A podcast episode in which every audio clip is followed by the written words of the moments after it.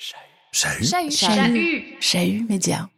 Mon truc, j'adore. Mon père, il adore les feuges. euh, euh, c'est grave mon truc. Ça, quand t'es un peu petit. Mais je me souviens tôt, alors que je, je devais porter mes premiers débardeurs avec une étoile par-dessus la poitrine, c'était comme s'il y avait une lisibilité de l'un à l'autre qui disait que tout ce temps-là, tu, tu nous l'avais bien caché, petite coquine que tu es. Tu sais, c'est t'as fait semblant d'être blanc. C'est- moi, je l'ai toujours vécu comme ça. Parmi nous, tu as fait semblant d'être là, et pourtant, toi, tapis dans l'ombre, on t'a bien vu. C'est comme ça que j'ai toujours senti.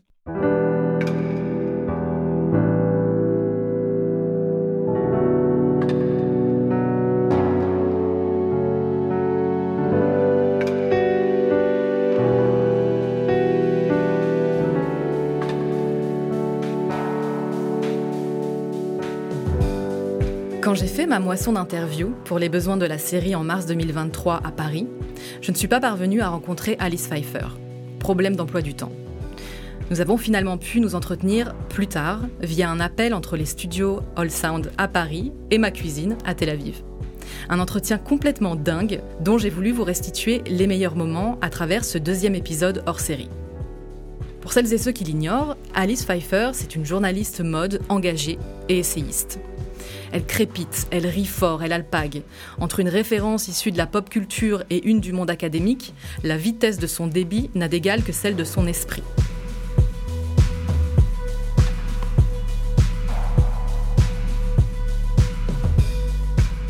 Je suis Ilana Weisman. Vous écoutez Qui a peur des Juifs Les grands entretiens hors série. À toutes et tous, bienvenue.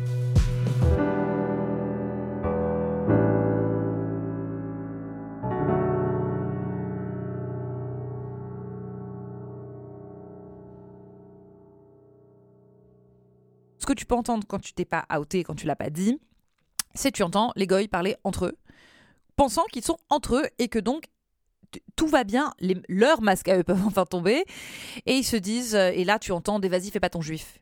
Et c'est terrifiant, tu te dis, ah oui, quand il y a personne, tu deviens antisémite en fait? En fait, tu fais juste semblant parce que t'as pas le droit, c'est pas quelque chose. C'est quand même ahurissant qu'une fois qu'il y aurait un entre nous, on peut enfin on peut se permettre de, de retomber dans un racisme complètement primaire.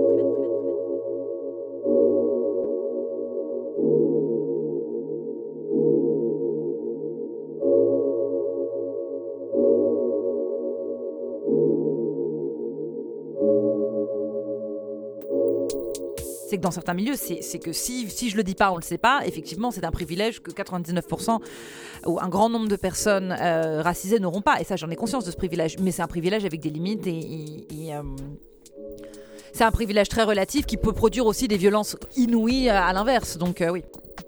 Je veux pas hiérarchiser, mais, mais la question du passing, elle est, euh, c'est un privilège et c'est aussi une, c'est, un privilège comme une violence et qui est particulière parce que tu es dans une, un, exercice de surveillance qui est particulier et qui est vraiment propre à une personne qui sait que ça ne se voit pas, sauf si.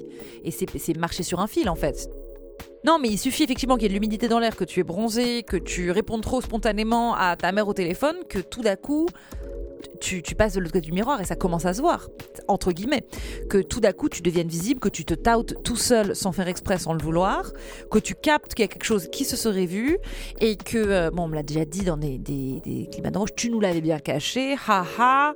Euh, ouais, on revient à maintenant que tu le dis. euh, Ah, c'est marrant, vous. Mais il y a un trouble ethnique racial. Tu pourrais être de plein d'endroits. Finalement, tu, tu, tu enlèves ton masque. C'était donc ça. Tu n'es pas X, Y, Z, bosniaque ou je sais pas quoi. Ou, ou t'es plus d'un pays, t'es d'un peuple et d'un peuple qui qui a fait quelque chose où on a quelque chose à te raconter dessus et, tu et surtout tu dois à tout le monde la patience et la pédagogie. Tout le monde doit t'expliquer ce qu'ils ont à dire sur tes origines. Tout le monde, ah, tout le monde, ils aiment le houmous, ils ont été, je sais pas où, euh, ils sont sortis avec. C'est vraiment ça, c'est, et, tu leur dois ça. Et surtout, c'est vraiment la base du fétichisme, c'est estime-toi heureuse que je te désire. Dé- Je te respecte pas, mais estime-toi heureuse que tu m'intéresses. Vraiment, leur, leur euh, mais comme tu as ça dans les endroits aussi, leur frisson judaïque, tu dois l'écouter. Tu sais, le mot yiddish qui leur parle grave, il faut. tu- c'est- Parce que c'est gentil pour toi, ils sont intéressés au yiddish, petite chanceuse. Euh, et ils adorent. Et, en plus, un pêle-mêle complètement grossier, où il faut te dire qu'ils aiment Rabbi Jacob, la vérité si je mens, et qu'une fois ils ont mangé un falafel, et tu dois être émerveillé de leur ouverture d'esprit.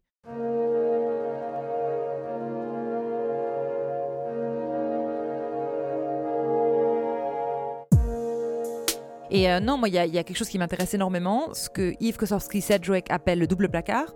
Et c'est en fait, si tu es une personne queer, lesbienne, euh, dite femme, donc euh, d'identité féminine, et juive, tu as deux, deux coming out à faire. Et tu as celui que, le Talmud féministe cite comme étant celui de la reine Esther, qui, se out donc pour sauver son peuple comme juive et celui qui euh, celui de l'homosexualité ou euh, de l'identité queer. Et du coup, c'est les deux. C'est-à-dire, tu as devant toi une personne qui est potentiellement blanche et hétéro, ou tu as une personne queer et juive et qui, qui choisit ou qui est contrainte de come out ou de doublement come out à travers toute sa vie.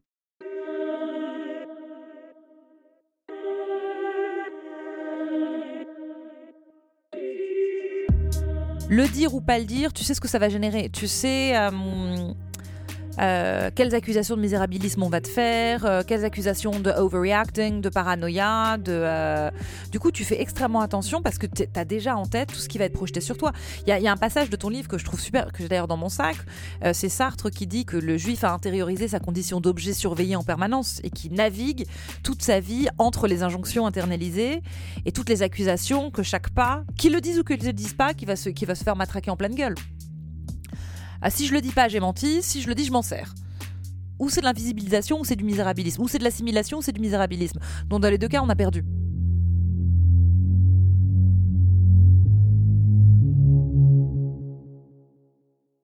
Et en fait, c'est marrant parce que je me demande à quel point tu peux croiser un sentiment d'ailleurs ou d'étrangeté tôt, et je ne saurais pas recroiser à quel moment c'est la conscience du corps queer et à quel moment c'est la conscience d'un corps non pas racial, mais racisé. L'étrangeté du corps racial, l'étrangeté du corps racisé, euh, l'étrangeté du ça va se voir, fais attention à toi, c'est entremêlé en fait. C'est une chimère entre les deux. C'est petit enfant queer, euh, petit enfant qui a compris l'antisémitisme. Je ne saurais pas exactement distinguer l'entremêlement entre la question du corps queer et du corps juif. L'enfant qui a senti euh, l'hétéropatriarcat et qui a senti l'antisémitisme, parce que les deux sont entremêlés. Moi, il y avait ce corps blanc sémite féminin a priori et qui pourtant sentait partout des normes du ça va se voir, fais attention, surveille-toi, un pas devant l'autre, il euh, y a quelque chose qui va déborder, il y a quelque chose qui va se savoir, les autres vont le savoir, euh, on va être au courant, il y a quelque chose à cacher, et ce truc du, du débordement et de l'étrangeté, c'est extrêmement poreux. Pour moi, c'est entre les deux.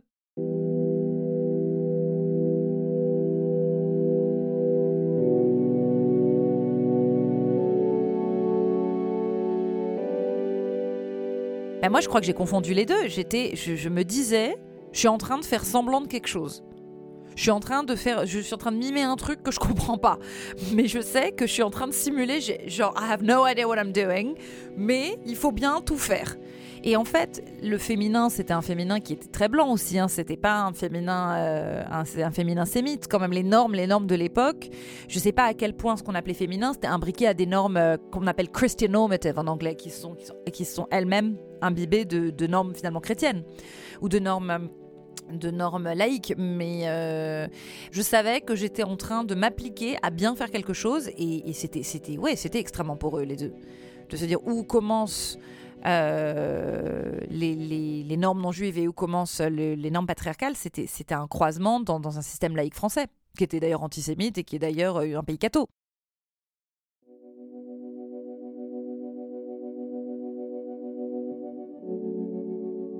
Ce que j'associe à ma judéité et à l'immigration de ma famille, c'était quelque chose que ma mère vivait fièrement comme plouc parvenu, nouveau riche, clinquant, raté, euh, euh, en échec face à la bourgeoisie dominante qui la faisait hurler de rire.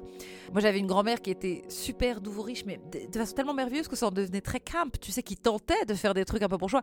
On lui disait, vous allez bien? Elle disait, eh, très bien, et moi-même. Et en fait, elle s'était juste trompée. Et je croyais vous dire vous-même. Mais euh, on me disait des trucs, tu sais, des, des récits genre nul, mais qu'on te dit dans les familles feuches pour t'impressionner, qui sont pas du tout impressionnants en vrai. On me disait, ta grande-tante, c'était la Sarah Bernard du théâtre yiddish. Elle avait les yeux violets et t'es genre, maman, cette histoire n'impressionne personne. Personne sait qui est Sarah Bernard du théâtre yiddish. Mais de quel théâtre? Et du coup, tu vois que tes parents ont même arrêté de faire semblant d'appartenir. Et toi, tu te dis, moi, je rêvais que ma mère vienne me chercher à l'école déguisée en grande bourgeoise. Je lui donnais des conseils vestimentaires. Je dis, il faut lisser les cheveux, faut mettre un beau col en fourrure avec une gabardine cintrée, maman, s'il te plaît.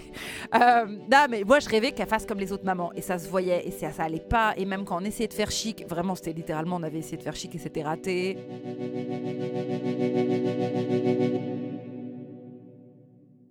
Parce que moi, petite, effectivement, je sais pas, c'est juste que les petites, les petites françaises, elles étaient toutes petites, avec, je me souviens, des Louise et des Manon avec des tout petits doigts, des mini-filles, des tout petits cheveux, pas une mère qui hurle devant l'école. Et euh, je me dis, je vais les écraser, j'ai l'impression d'un camion à côté d'elle. Gros machin rêche.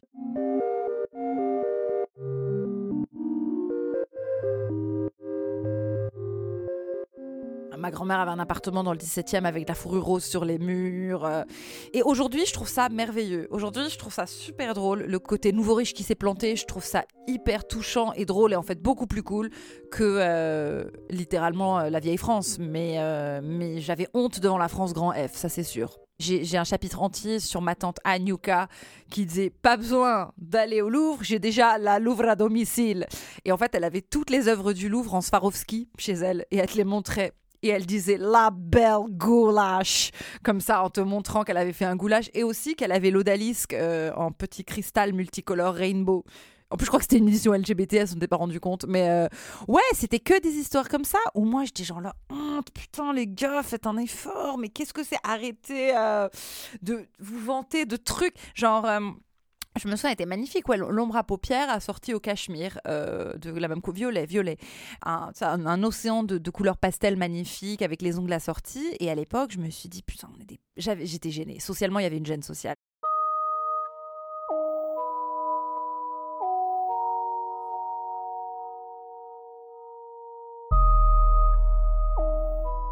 Moi, j'étais à la MJLF dès ma petite enfance, suivie de la CJL. La CJL, c'est Communauté Juive Libérale, qui est toujours dirigée par Pauline Beb, qui était et toujours la première femme rabbin en France. Je appris à lire et écrire l'hébreu.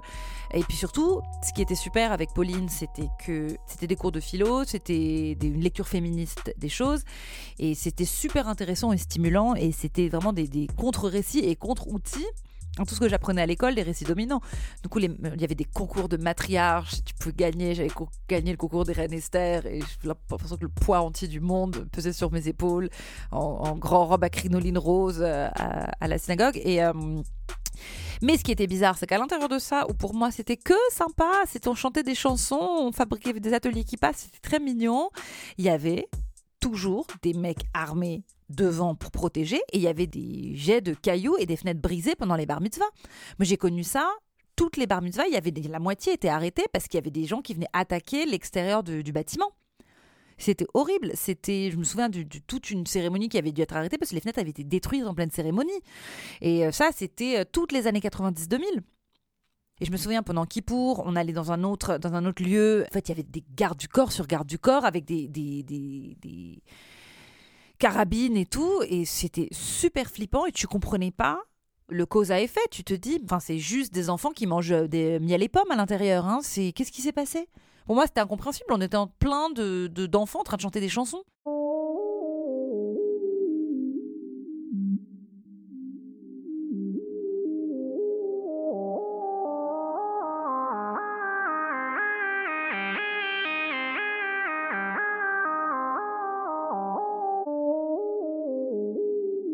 Premier tatouage.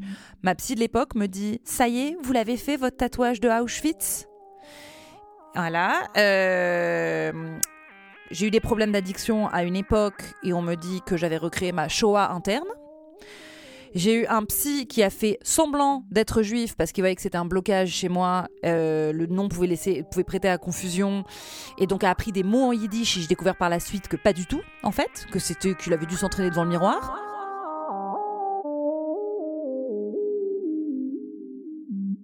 Quand tu les vois, tu es en endroit de vulnérabilité.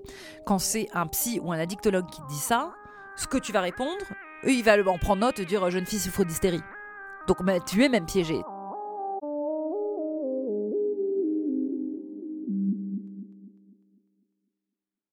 À quel moment tu rentres l'étoile? Oui, à tout moment où on va t'en parler trop frontalement.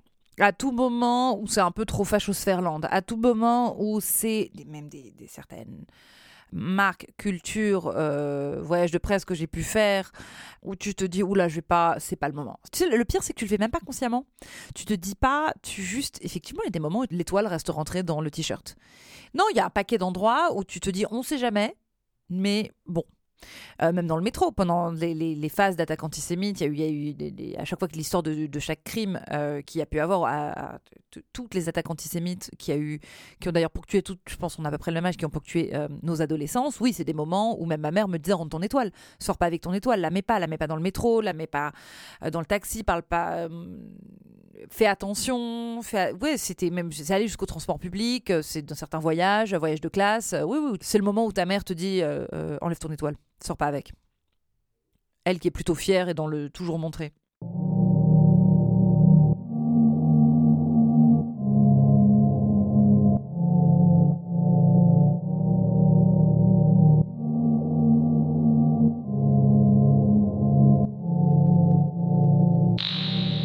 Et en fait, c'est ce moment où tu réalises qu'un nom faire juif. Qu'est-ce que c'est faire juif? Qu'est-ce que c'est faire sale juif Qu'est-ce que c'est qu'un nom qui est à la fois différent, moins diabolique, rattaché à des valeurs qui jusqu'à là tu n'avais pas perçu, mais que les autres savaient déjà. Donc il y avait déjà un imaginaire commun qui pouvait être euh, remis dans la gueule et euh, dont tu n'avais même pas conscience. Tu sais, c'était c'était un stigmate que tu portais, quelque chose qui était pointable du doigt, que tu ne voyais même pas sur toi-même. Donc c'était c'était complètement terrifiant. Swastikas sur des poubelles, c'était des, euh, des, blagues, c'était la danse du rabbin, c'était hyper bizarre de Rabbi Jacob. C'était, je sais pas si tu as déjà vécu ça, mais c'est dès que tu le dis, c'est un florilège de références que tu n'avais pas, tu sais, et tu te dis, mais c'est ce que vous pensiez tout bas de quelque chose que je savais pas que je portais déjà sur mon corps, de, à vos yeux en tout cas. Bah moi, c'est extrêmement bizarre parce que ça fait l'effet d'une panic attack et en même temps d'une colère, et d'une colère qui est précisément la colère de l'impuissance. Je ne sais pas si tu la vois, c'est vraiment une espèce de, de, de, rage où tu te dis, en fait, je peux rien faire.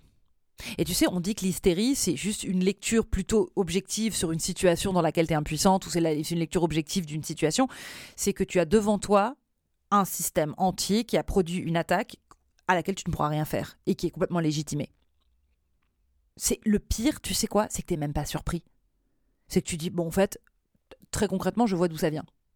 Ça m'étonne même pas. Le pire, c'est que toi, tu trouves même pas ça fou de le dire ou de le faire. Et tu sais même plus. En fait, pour moi, je perds un peu la tête à tous les coups. Tu te dis, bon, en fait, c'est pratiquement l'histoire. C'est l'histoire de mon peuple, ce qui est en train de m'arriver là, à chaque fois. Donc moi, c'est toujours, c'est, tu sais même plus par où taper et par où hurler et par où commencer. Et c'est toujours une espèce de légère décompensation où tu dis, ah oui, si, si, cette personne est complètement antisémite en fait.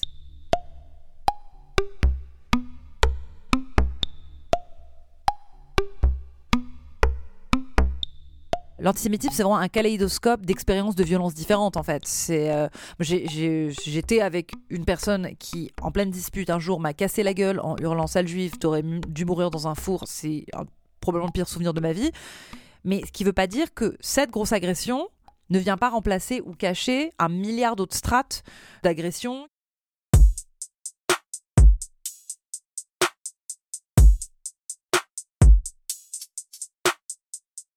J'enlève l'oppression de personne. Je dis pas du tout que c'est la même chose et je veux pas l'hierarchiser, mais de la même façon que je ne veux pas hiérarchiser aucun génocide, aucune, violence, aucune histoire euh, et dire mon oppression plus grosse que la tienne.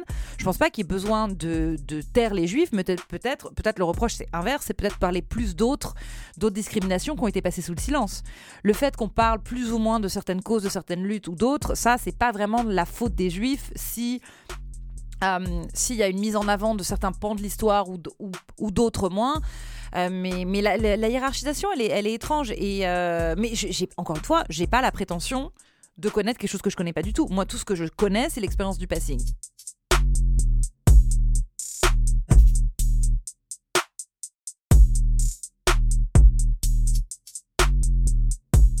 Je me demande si on peut pas parler pas de convergence des luttes, mais convergence des empathies, de savoir où est-ce que ça m'a nourri sans que je le cannibalise et je vienne me l'approprier. Par exemple, de dire tiens, l'usage de l'humour de telle communauté me rappelle mon usage.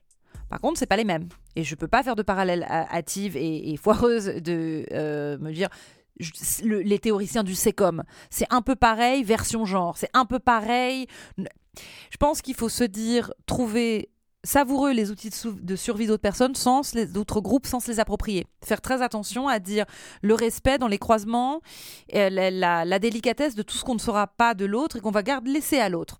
Et euh, sans, sans créer une illusion de, de, solution universelle, mais qu'au contraire, on peut se dire j'apprécie et je salue les stratégies de survie et de lutte de tout autre groupe. C'est pas un copier-coller, mais, mais ça fait des mécanismes de sublimation qui rendent, qui rendent le processus beau et poétique et magnifique, sans pour autant le, traduire grossièrement ou le faire passer ou se le réapproprier et faire exactement ce qu'on ce a fait de, de, de, du, du show à fait métaphore, hein, non, l'histoire de ça n'est pas l'équivalent de ça dans un autre espace-temps.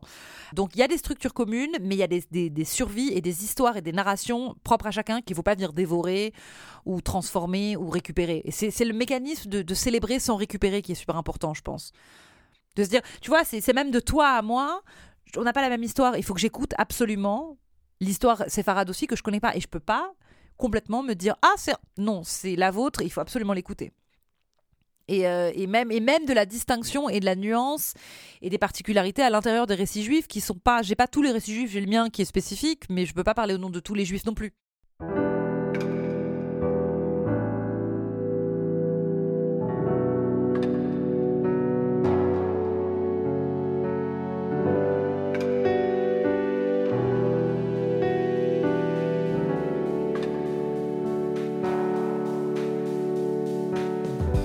C'était Alice Pfeiffer pour Qui a peur des Juifs? Les grands entretiens hors série, une collection podcast d'Ilana Weisman, produite par Chahu Media, enregistrée chez All Sound.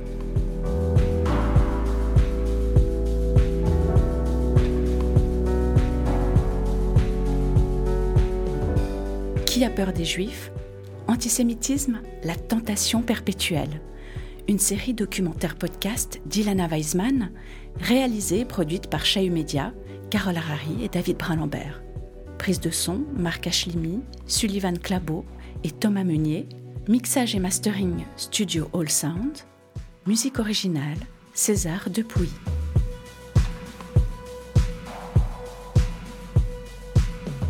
Cette série a été rendue possible grâce au soutien du Bureau d'intégration des étrangers, du service Agenda 21 Ville Durable et du service de lutte contre le racisme en partenariat avec l'Institut de hautes études internationales et du développement, le Graduate Institute à Genève.